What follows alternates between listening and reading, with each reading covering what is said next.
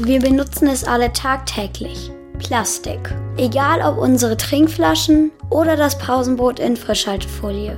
Das sorgt vor allem für eines. Müll. Wenn wir den Plastikmüll aber in die Tonne werfen, dann bleibt diese oft nicht nur in Deutschland.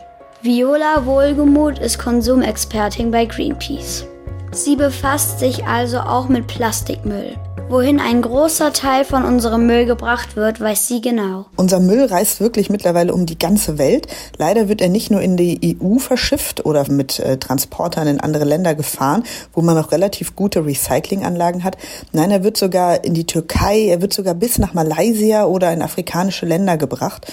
Und das ist natürlich ein Riesenproblem, weil es dort gar keine Infrastruktur gibt, also gar keine Recyclinganlagen, die mit diesem Müll umgehen könnten. Der Müll wird in andere Länder gebracht, weil wir in Deutschland zu viel Plastikmüll produzieren. So viel, dass wir ihn selbst nicht wiederverwerten können. Im Vergleich zu anderen europäischen Ländern produzieren wir sogar viel mehr Müll. Aber gerade in den weit entfernten Ländern sorgt unser Plastikmüll für große Probleme. Länder in Südostasien oder auch in Afrika sind gar nicht darauf eingestellt, dass sie solche Massen an Müll aus Europa bekommen. Und das bedeutet dann, dass dort oft unser Müll auf offenen Flächen verbrannt wird. Und die Menschen leiden natürlich sehr darunter. Es ist nicht nur so, dass die Natur kontaminiert wird, dass die Tiere zum Beispiel sterben, weil sie diese Plastiktüten fressen oder sich darin verheddern, sondern durch diese Brände entstehen auch giftige Gase die die Menschen vor Ort dann einatmen und krank werden.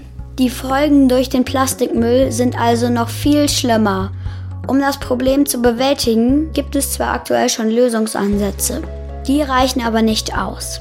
Was dagegen noch getan werden muss, weiß Viola Wohlgemuth. Leider passiert noch viel zu wenig gegen diese Plastikflut. Wenn wir in den Supermarkt gehen, sehen wir praktisch alles verpackt und das meiste davon sogar noch in Plastik. Das muss aufhören. Wir brauchen unverpackt Läden, wir brauchen Mehrwegoptionen. Und was die Politik gerade macht, ist, dass sie ein Gesetz, die sogenannte Basler Konvention, verschärft.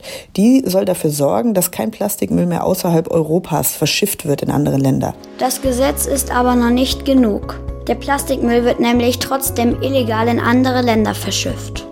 Um das Problem zu lösen, gibt es nur einen Weg. Es müssen weniger Plastik und nicht recycelbare Materialien produziert und weggeworfen werden.